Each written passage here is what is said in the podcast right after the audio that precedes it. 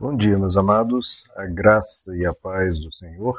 Eu sou o pastor Rômulo Pereira, da Igreja Batista, Palavra da Graça, e hoje nós vamos estudar os Atos dos Apóstolos, capítulo 15, verso 7, que nos diz: Depois de muita discussão, Pedro levantou-se e dirigiu-se a eles: Irmãos, vocês sabem que há muito tempo Deus me escolheu dentre vocês para que os gentios ouvissem de meus lábios a mensagem do Evangelho e crescem. Bom, meus amados, continua aqui então esses acontecimentos de Atos 15, em que vai se deliberar se os gentios, ou seja, os não-judeus, devem ou não guardar a lei de Moisés, ou seja, se é necessário guardar a lei de Moisés para ser salvo. Lembrando que a lei de Moisés trata não apenas de circuncisão e guardar o sábado e outros ritos judaicos, mas 613 mandamentos descritos ali nos cinco primeiros livros do Antigo Testamento, em especial o livro de Levítico. Devemos guardar, precisamos guardar esses 613 mandamentos para ser salvos? Esse é o que é o debate em questão.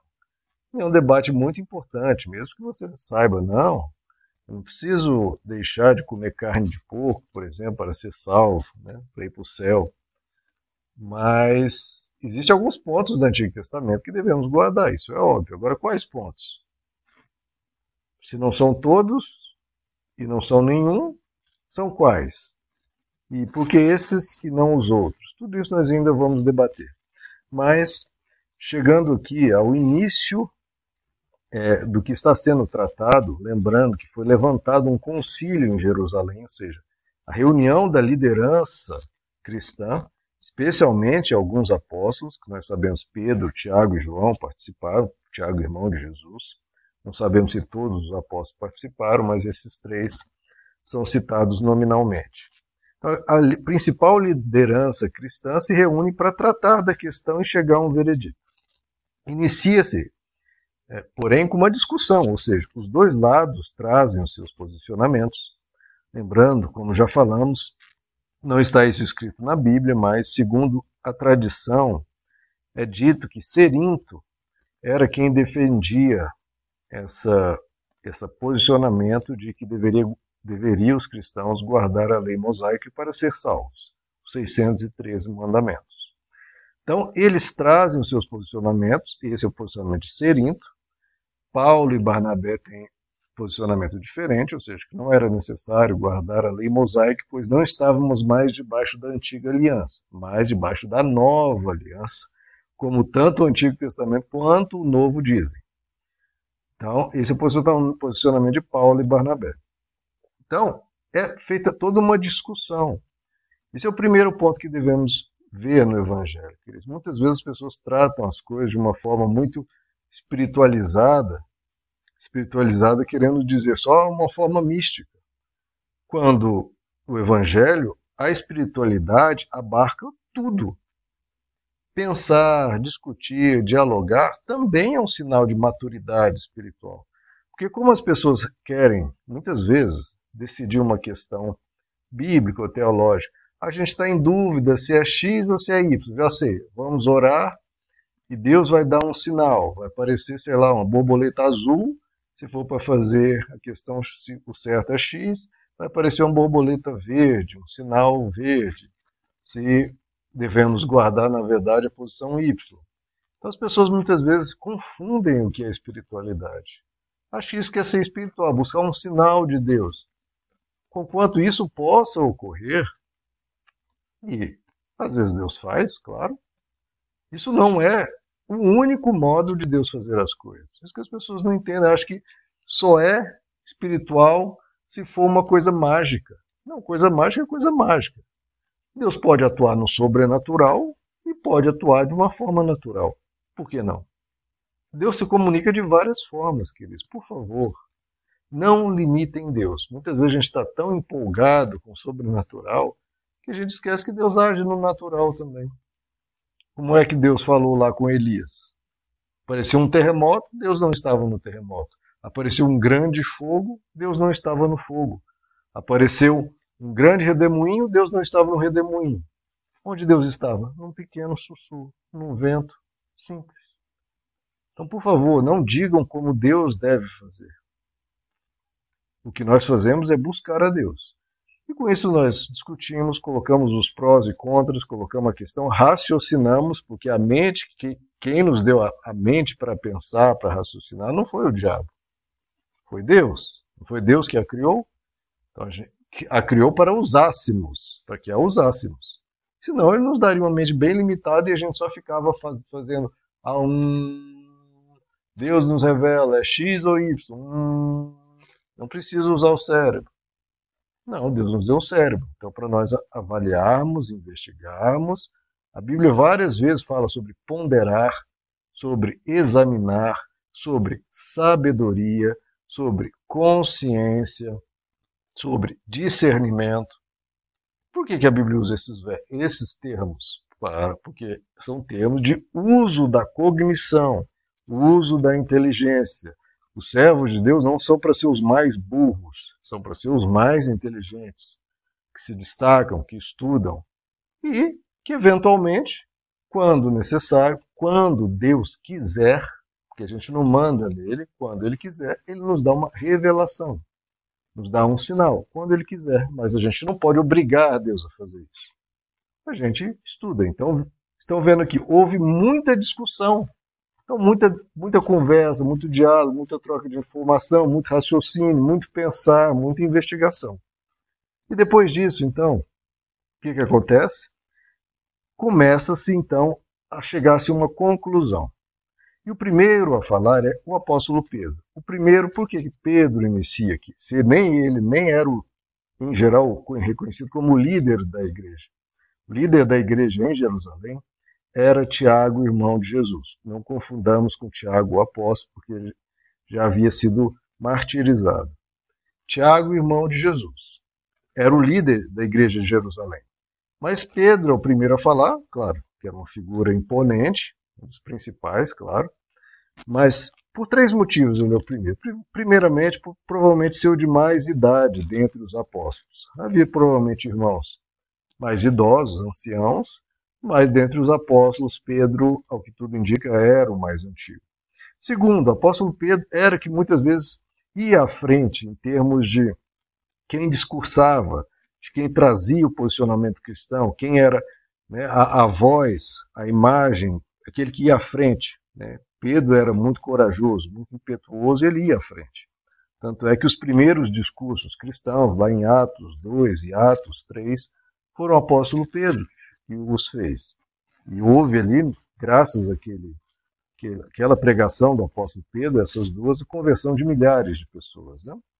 E terceiro, por que ele é o primeiro a falar? Porque ele tinha experiência sobre o assunto.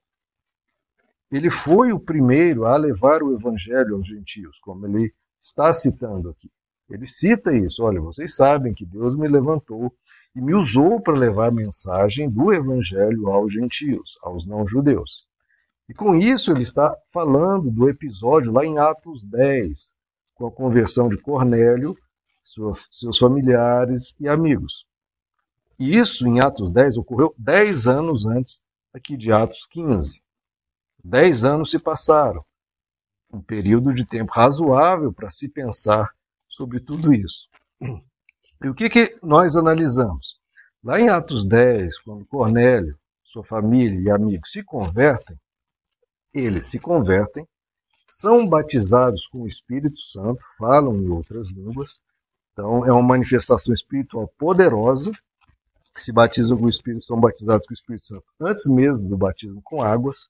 Por isso que o apóstolo Pedro chega à conclusão: bom, se o próprio Espírito de Deus foi derramado sobre essas pessoas, como é que eu vou negar a água do batismo a eles se a presença de Deus, que é grande manifestação de Deus já foi dada. Né? Então, eles são batizados nas águas e tudo isso é feito sem a lei mosaica. Porque se fosse importante a lei mosaica guardar os 613 mandamentos, o que, que Deus diria? Olha, esse pessoal aí está aceitando Jesus? Ótimo. Então, antes de batizá-los nas águas, antes de eu batizá-los no Espírito Santo, ensina-os os 613 mandamentos, circuncida eles, ensina eles a guardar o sábado, ensina todos os mandamentos da lei mosaica, quando eles se comprometerem a guardar os 600, sabe, primeiro conhecer os 603 mandamentos, se comprometer a guardar os mandamentos e começar a guardar esses 603 mandamentos, aí depois nós batizamos ele nas águas e depois eu batizo no Espírito Santo. Foi isso que aconteceu? Não. Deus não colocou esse pré-requisito. Não colocou. O que bastou para Deus?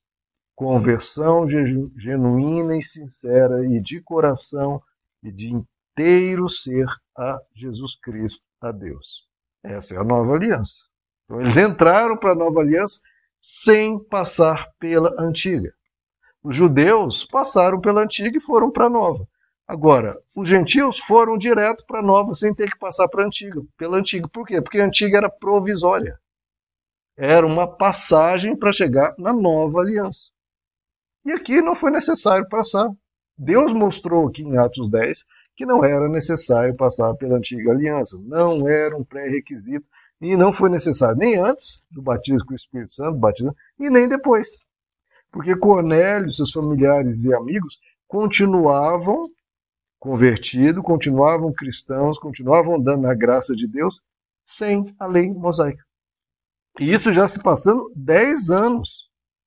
Ora, se guardar a lei de Moisés, guardar a antiga aliança, guardar os 613 mandamentos, guardar a circuncisão, guardar o sábado, fosse importante, o que, que Deus faria?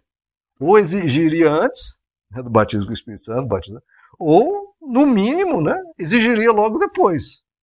Olha, Pedro, eles se, se batizaram, foram batizados com o Espírito Santo, foram, estão batizados na água, ótimo. Fui muito misericordioso, batizei tudo, certo? Sem nenhuma exigência. Mas agora eles precisam guardar. Agora vamos ensinar eles os 613 mandamentos, porque aqui não é bagunçado, aqui, lá, lá, lá, lá. Como se, se, e se fosse necessário, logo depois Deus falaria para Pedro ou para qualquer um, vamos ensinar esses gentios a guardar a lei mosaica. Dez anos se passaram e nada. Deus não trouxe esse assunto. Deus não trouxe esse tema. Deus não fez nenhuma exigência. De novo, não se exigiu que a antiga aliança fosse obedecida. Por quê? Porque estavam entrando na nova aliança, não na antiga. Então Deus não trouxe esse tema, não trouxe esse assunto, não trouxe esse pré-requisito, não trouxe, trouxe essa questão como algo posterior, mesmo durante 10 anos. Por quê? Porque não era importante para Deus. Olha como isso é nítido, claro e óbvio. Não era. Porque se fosse, Deus teria trazido. Quem foi que trouxe esse assunto? O ser humano. Aí o homem, sim, começa a levantar questões, arrumar problemas, não sei o quê. Principalmente os fariseus. Porque eles já tra traziam mil e um problemas para Jesus, confrontavam Jesus, achavam Jesus muito liberal, achavam Jesus muito bonzinho, etc, etc, e arrumando mil e um problemas. Com aquela religiosidade, religiosidade arraigada, rígida, intolerante e massacrante. Faziam isso com Jesus. E agora, tendo Jesus ressuscitado, partido, e agora no meio cristão, alguns fariseus se convertem e querem trazer esse mesmo peso, esse mesmo fardo, como Jesus disse. Olha, o meu fardo não é como o fardo deles, o meu fardo é leve. Então Jesus faz uma diferença com, os fariseus lá e que é essa mesma diferença aqui. O fardo de Jesus é leve. A nova aliança ela é leve. Leve quer dizer que tudo pode, qualquer coisa. Não, não é assim. Mas ela é sublime, sábia, poderosa, vivificante transbordante e correta, justa, sábia e sensata. Mas no, é uma nova aliança, é um novo modelo, infinitamente superior, como nós vamos analisar. Mas a antiga aliança, 613 mandamentos, como está escrito tanto no Antigo quanto no Novo, caíram em obsolescência. Não era a destinação final, era só um meio, algo provisório algo para aquela época, para aquele povo, como eu já expliquei. A antiga aliança foi feita com Israel, por um período de tempo até a chegada do Messias. Chegou o Messias, já não serve mais. É pro, agora para o resto do mundo? Não, nunca foi. Era só para o povo de Israel. Então, para o povo de Israel até a chegada do Messias. Chegou o Messias, agora para todos os povos é o quê? É a nova aliança. Mas nessa nova aliança a gente precisa guardar a antiga? Não. Vamos guardar a nova, que traz da antiga muita coisa, mas não tudo, e nós vamos ver o que, como nós vamos analisar tudo isso. Mas o que devemos guardar é a nova aliança. Se fosse para guardar a antiga, ao longo desses dez anos, Deus teria dito. Deus não trouxe isso.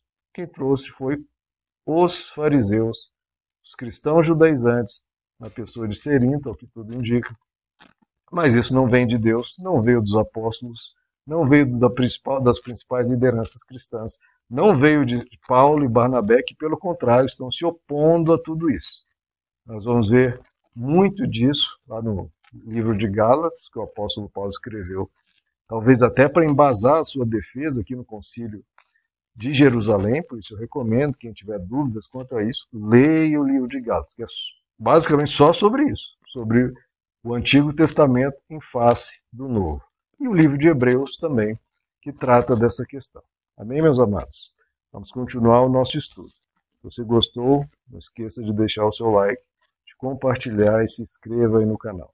Meus amados, que Deus os abençoe. A graça e a paz